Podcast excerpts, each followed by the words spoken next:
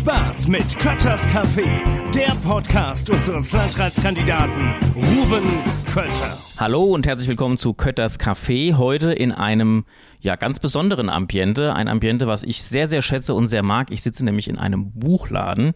Die Türen sind geschlossen. Wir sind nach den Öffnungszeiten. Draußen tobt der Bär. Da ist nämlich Feierabenddreff.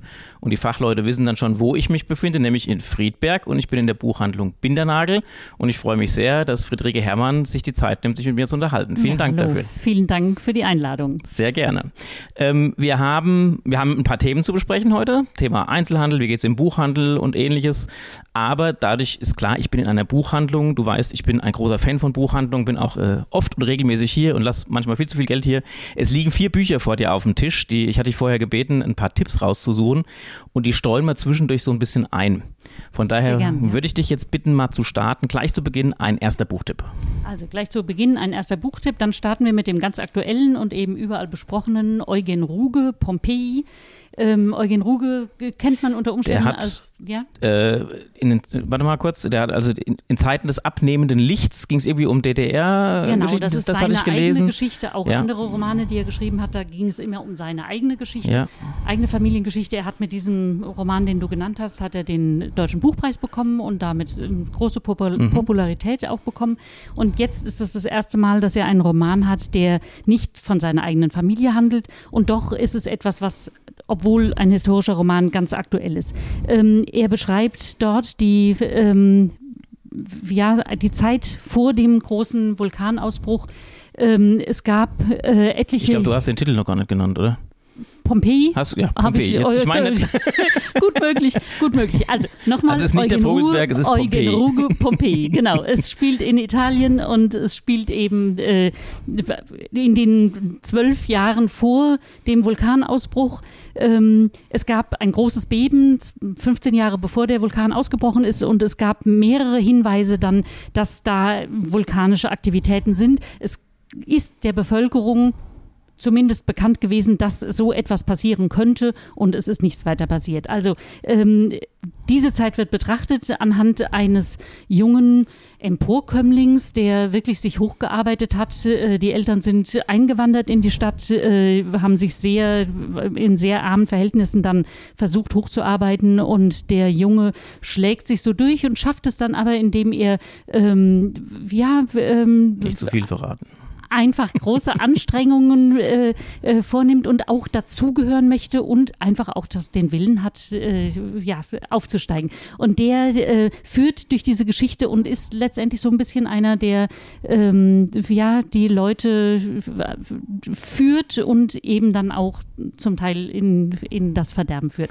Ganz spannend, witzig, äh, gut gemacht, ähm, sehr, sehr aktuell, weil äh, sowohl von der Wortwahl geht er nicht nicht auf ein, ähm, nimmt er nicht eine alter, altertümliche Sprache, sondern ist also wirklich eine aktuelle Sprache und ähm, und streut da eben Sachen ein, die, wenn es darum geht, äh, wie ist die Demokratie, setzt die sich zusammen. Also man kann ganz, ganz aktuelle Parallelen ziehen und das ist sehr spannend. Also macht sehr, sehr viel Spaß, äh, ist ein großer Also Buchtipp Nummer ja. eins, Eugen Ruge, Pompeii. Wunderbar. So, ja. wo sollte man so ein Buch kaufen? Natürlich im lokalen Buchhandel. Das ist eine wichtige Botschaft, die ich gleich wo zu Beginn... Wo man übrigens nie zu viel Geld ausgeben kann, das nur um das gleich nochmal Aber das ist eine ganz wichtige Botschaft, die werde ich jetzt zu Beginn bringen. Ich werde sie zwischendrin am Schluss auch nochmal bringen. Leute, kauft kauft eure Bücher bitte in den Buchhandlungen. So wie alles andere auch, guckt, dass ihr den lokalen Handel unterstützt. Das ist mir eine ganz, ganz wichtige Sache. Ihr seid wie lange hier schon auf der Kaiserstraße mit der Buchhandlung? Also auf der Kaiserstraße sind wir, also in Friedberg ja. sind wir seit 1834. Okay. Äh, ich habe eben, weil Ende April war Welttag des Buches und da kommen jetzt so die Klassen einzeln eingetrudelt und dann lasse ich immer ausrechnen, wie lange sind wir denn schon da? Und heute Morgen war ein Viertklässer, der wirklich nach kurzem Zögern sagte, also 189 Jahre und das stimmt. Stark. Das ist schon ist schon eine Wo habt ihr Zeit. angefangen in Friedberg? Äh, wir haben angefangen in der, also wir, wir sage ich mal, mein Ur-Ur-Urgroßonkel äh, hat angefangen in der Burg.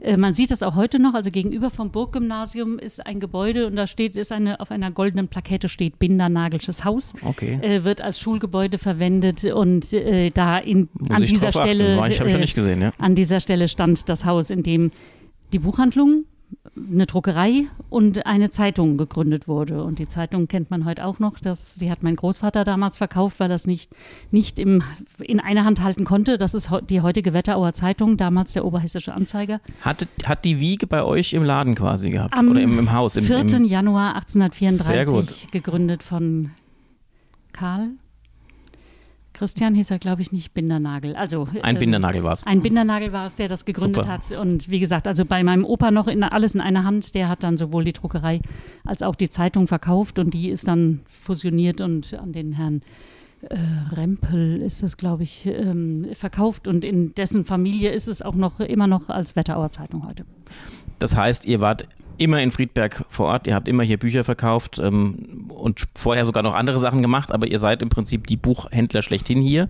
Ähm, seit wann bist du persönlich mit dabei? Also ich habe nach meinem Abitur, habe ich eine Lehre angefangen, 1988 und habe dann danach mit äh, Kinderunterbrechungen weiter äh, hier in der Buchhandlung mitgearbeitet. Seit 2001 bin ich in der Geschäftsleitung und 2016 habe ich dann komplett von meinem Vater den Rest übernommen. Sehr ja. gut.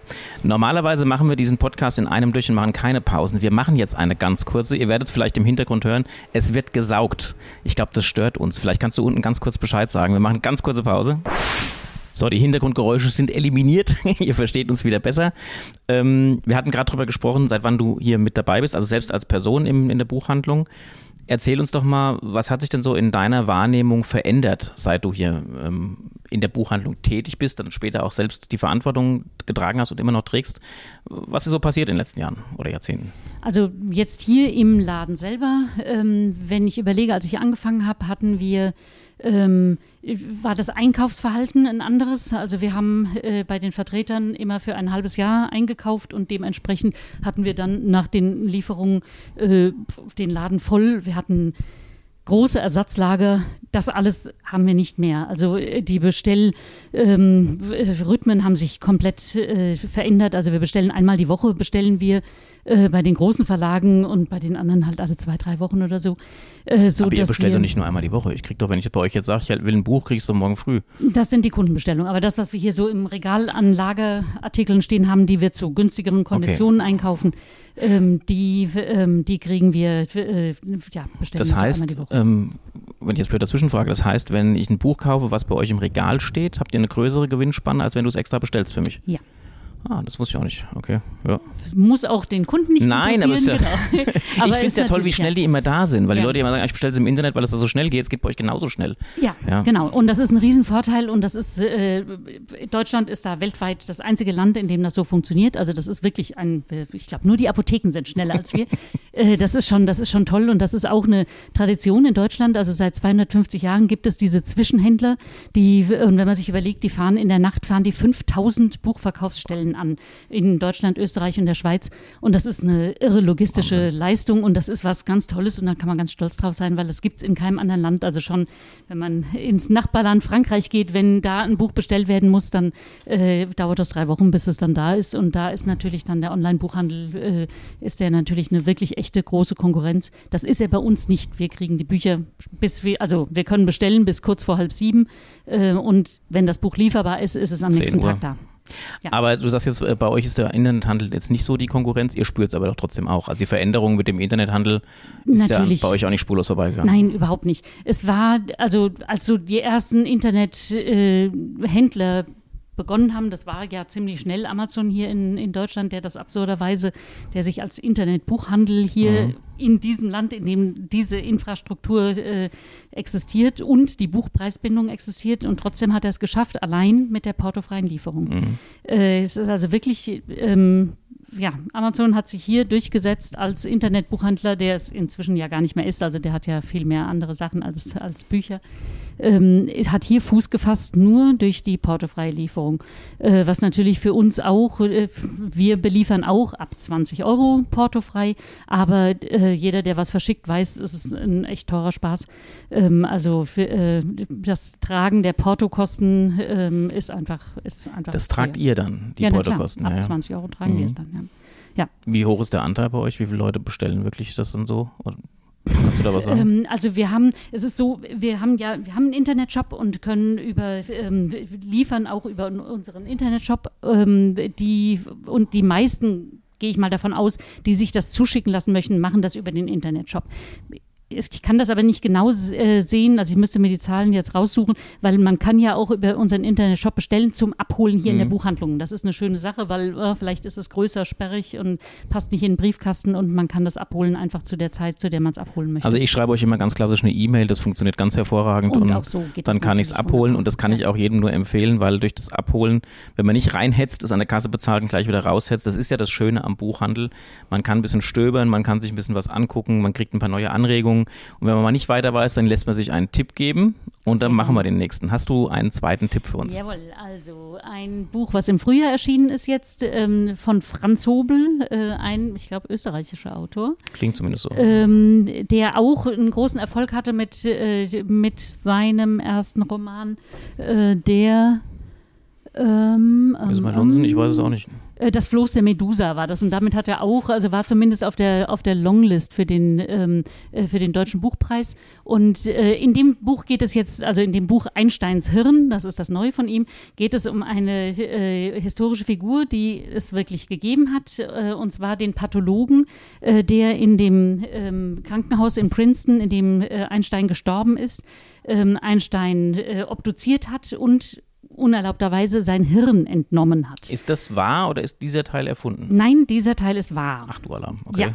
Und das macht es natürlich irgendwie noch skurriler, weil dieser äh, Pathologe ist dann wirklich äh, mit diesem Hirn, äh, ist der getourt und hat äh, das ausgestellt und was auch immer.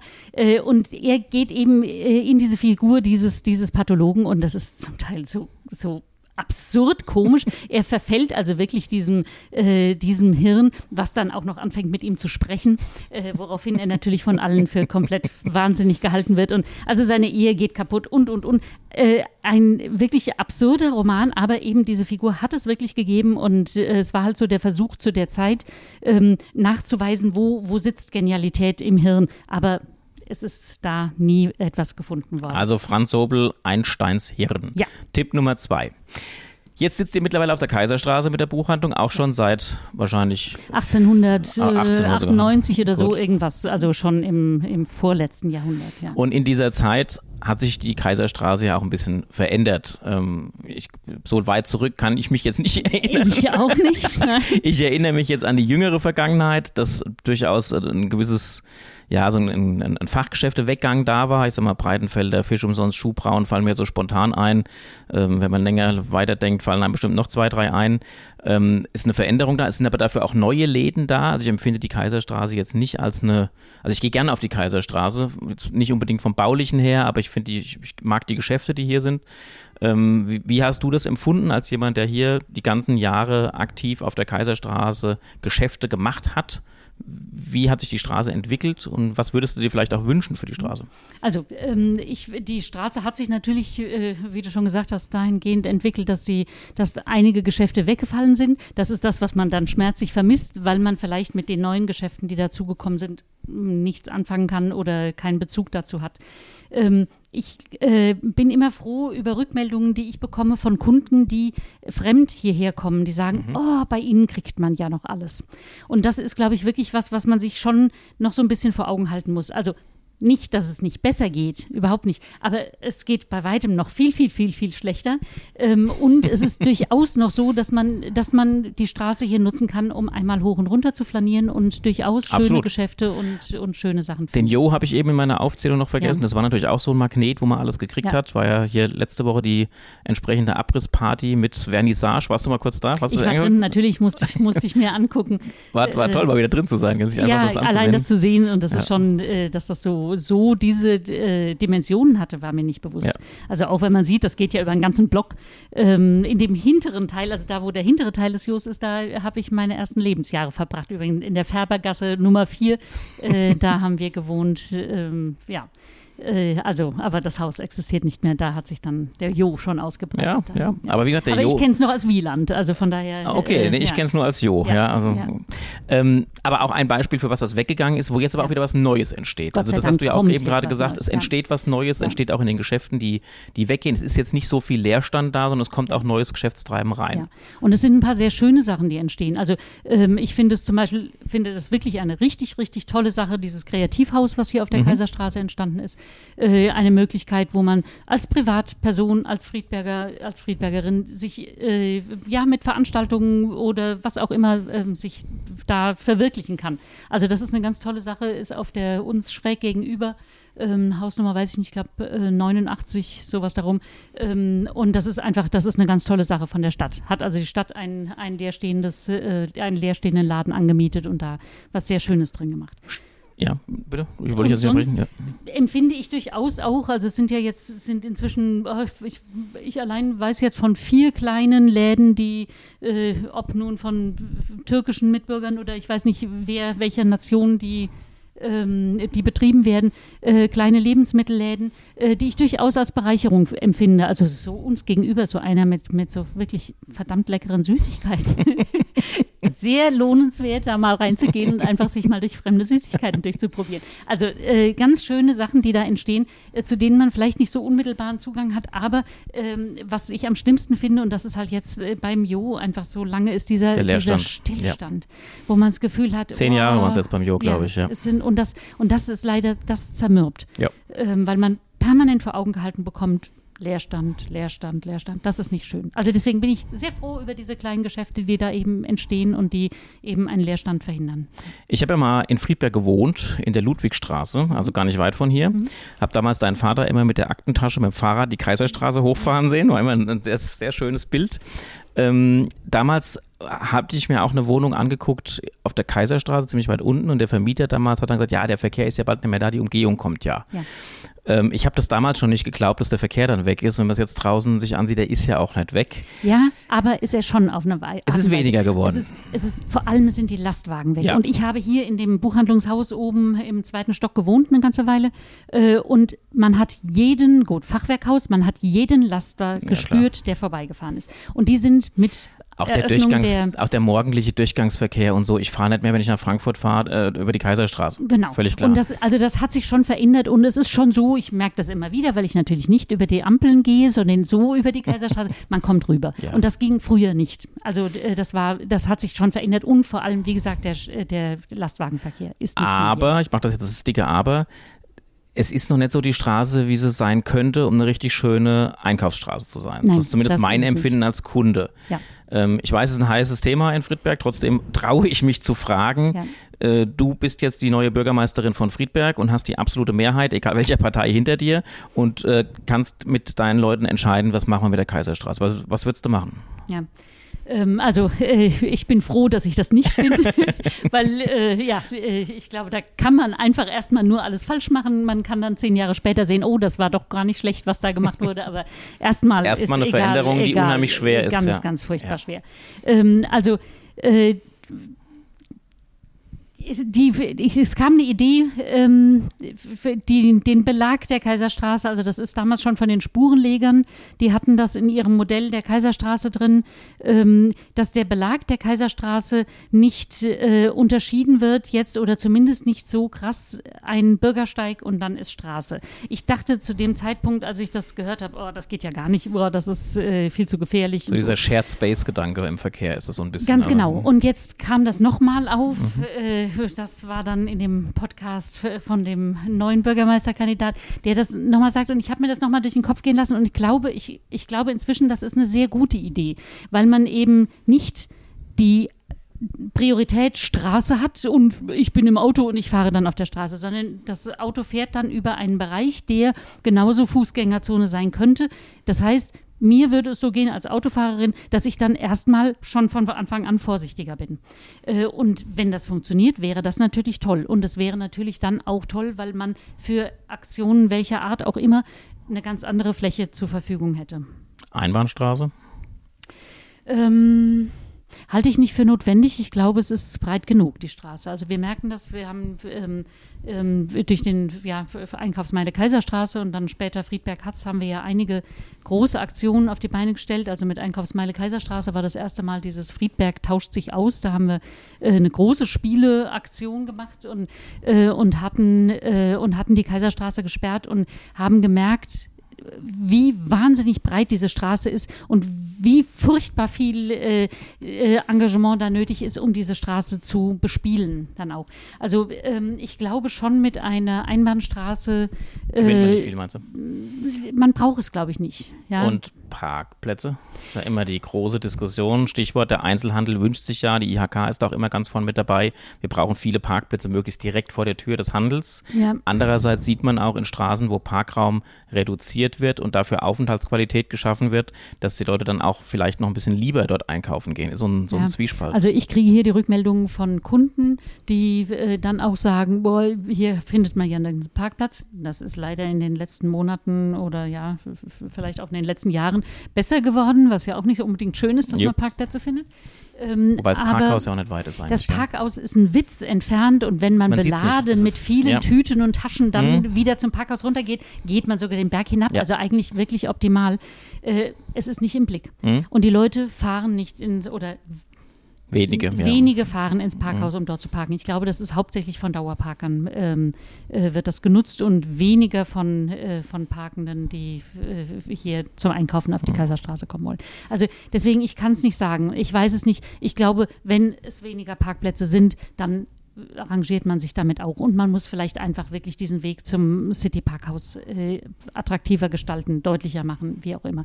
Weiß das ist nicht, wirklich nicht weit weg. Nein, das also, weil wer, wer in Frankfurt einkaufen geht und fährt, egal in welches Kauf, äh, Parkhaus, ich, ich glaube, der Weg zur Zeit ist weiter als hier. Ich glaube, wenn man vorne beim Landratsamt ein Parkhaus hätte, ja, also, hat man ja. Ja, aber das ist nie, wird ja nie geöffnet für irgendwelche. Es ist samstags nicht auf, gell? Es ist samstags nicht ja. auf und es wird nie abends länger geöffnet, wenn mal eine Aktion ist oder sowas. Weißt du warum? Nein, machen sie nicht. Also wir haben diverse Male vom Verein aus, Friedberg hat es gefragt, äh, wird nicht gemacht. Gut, nehme ich mal Und mit.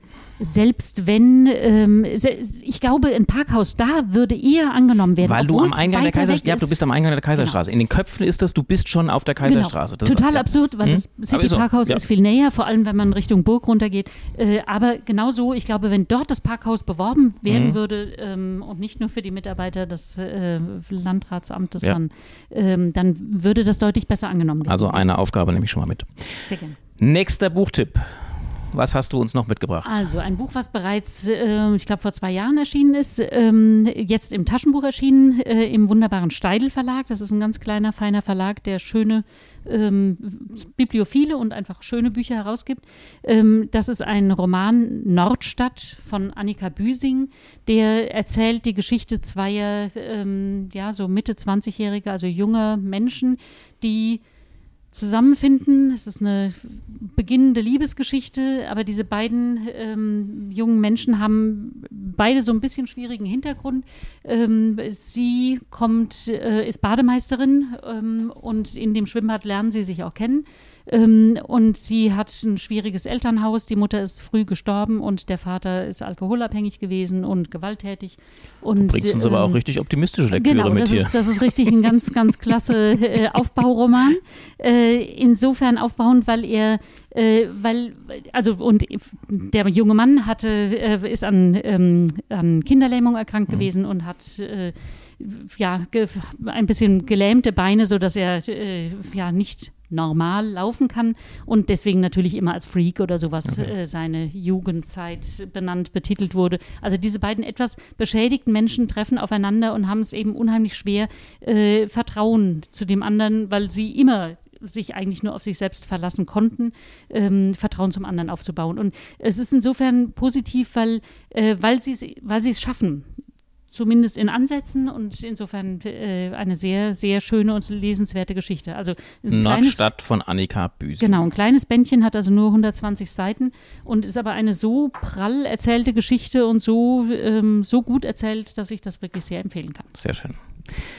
Ja, die Zeit rast weg, merke ich. Also wir sind, äh, wir sind jetzt schon eigentlich über den 20 Minuten drüber. Du hast aber noch einen weiteren Buchtipp und wir hätten noch viel mehr zu erzählen. Ich würde zum Beispiel einfach noch mal eine persönliche Frage kurz, weil für mich ist immer so, äh, so Buchhändler so ein Traumberuf von mir. Ich immer gedacht, ah, das ist so, ich liebe ja Bücher und wenn man damit beruflich zu tun hat und man, man, man darf quasi beruflich lesen, äh, ein Traum für mich. Wie ist es denn, wenn man lesen muss? Ist, ist, sind Bücher immer noch ein Traum für dich? Also machst du das sehr gerne? Wenn ein neues Buch kommt, du schlägst es gerne auf oder gibt es eben auch Momente, so wie ich eben einen Aktenordner aufschlage und sage, boah, auf das Thema hast du jetzt eigentlich keine Lust, dass du ein Buch aufschlägst, sagst, ich muss mich da jetzt durchkämpfen, aber Lust habe ich eigentlich keine drauf. Also ähm, dann, dann lese ich es nicht, weil mit so einer Einstellung, glaube ich, kann man. Also kann liest man keine Buch Bücher, lesen. auf die du keine Lust hast. Äh, Nein, die lese ich dann Gut. vielleicht mal an, um einfach, um irgendwie einen Eindruck zu Ja. bekommen. Das ist der Vorteil äh, hier, wenn man mit wunderbaren Mitarbeitern zusammenarbeitet, weil wir alle irgendwie ein bisschen anderen Interessensbereich haben. Also das heißt, der eine liest lieber Krimis, der andere ist mehr im Sachbuch, der andere äh, hat historische Romane oder wie auch immer. Oder jetzt dann die jungen Mitarbeiterinnen decken Gott sei Dank dann auch dieses junge Genre ab, bei dem ich dann wirklich rausgekickt bin.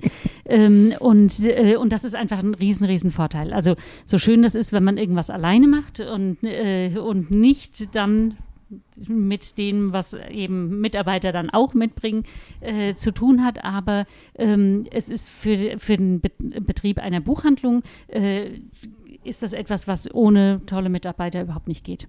Äh, einfach durch die Vielfalt und man merkt das auch, sind dann Kunden, die sagen, ach nee, ich will zu dem Mitarbeiter, der hat mich das letzte Mal so gut Ja, beraten. man, oder, man findet ja Genau. dann auch schnell raus, wer hat einen ähnlichen Ja, Geschmack genau. oder wer berät einen gut. Und das ist das Schöne und das Tolle im Buchhandel ist halt auch, ähm, man kann alle irgendwie gearteten Interessen mit einbringen. Also das heißt, es ist ja alles irgendwie dann auch im Buch festgehalten. Äh, äh, und das heißt, wenn ich jetzt äh, meinen Schwerpunkt habe in, weiß ich nicht, Begeisterung für Graphic Novels, dann, dann kann ich mich da so ein bisschen Die austoben gehen und zum Beispiel gar nicht an mich ran. Okay. Habe ich auch Ja. schon versucht, ist nichts für mich.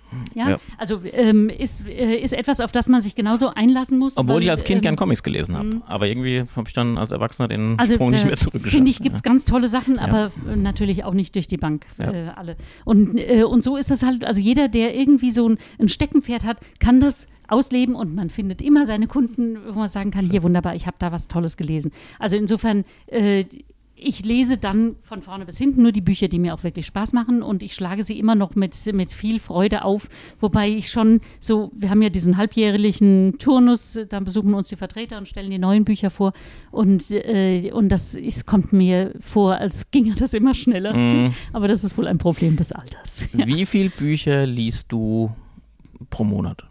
Kannst du sagen? Ah, Ich kann es gar nicht so unbedingt sagen, weil es äh, ist natürlich, also äh, so schön es ist, dass man Bücher liest, dass das zum Beruf dazugehört, aber das geschieht natürlich in der Freizeit. Und du hast natürlich genauso viel Äh, Freizeit wie andere auch oder so ja, wenig, genau, viel mehr. Ja, also das heißt, es ist meistens ein Abendslesen Ja. und manchmal schafft man es halt einfach nicht. Ich versuche schon so zwei Bücher im Monat Mhm. zu lesen, aber schaffe das nicht immer. Manchmal geht es irgendwie ganz flott und man Hängt hat ja auch, so wie du eben schon gesagt hast, hast du hier ein Buch mit 120 Ja, genau, Seiten, das natürlich. liest sich ja mal in einer Woche weg, anders notfalls. als jetzt der Franz Genau. Hobel mit Ja. Einsteins Hirn, bei dem man einfach dann ein bisschen länger braucht und dem man auch ein bisschen mehr Zeit geben muss. Ja. Wir müssen zum Ende kommen. Dein letzter Buchtipp.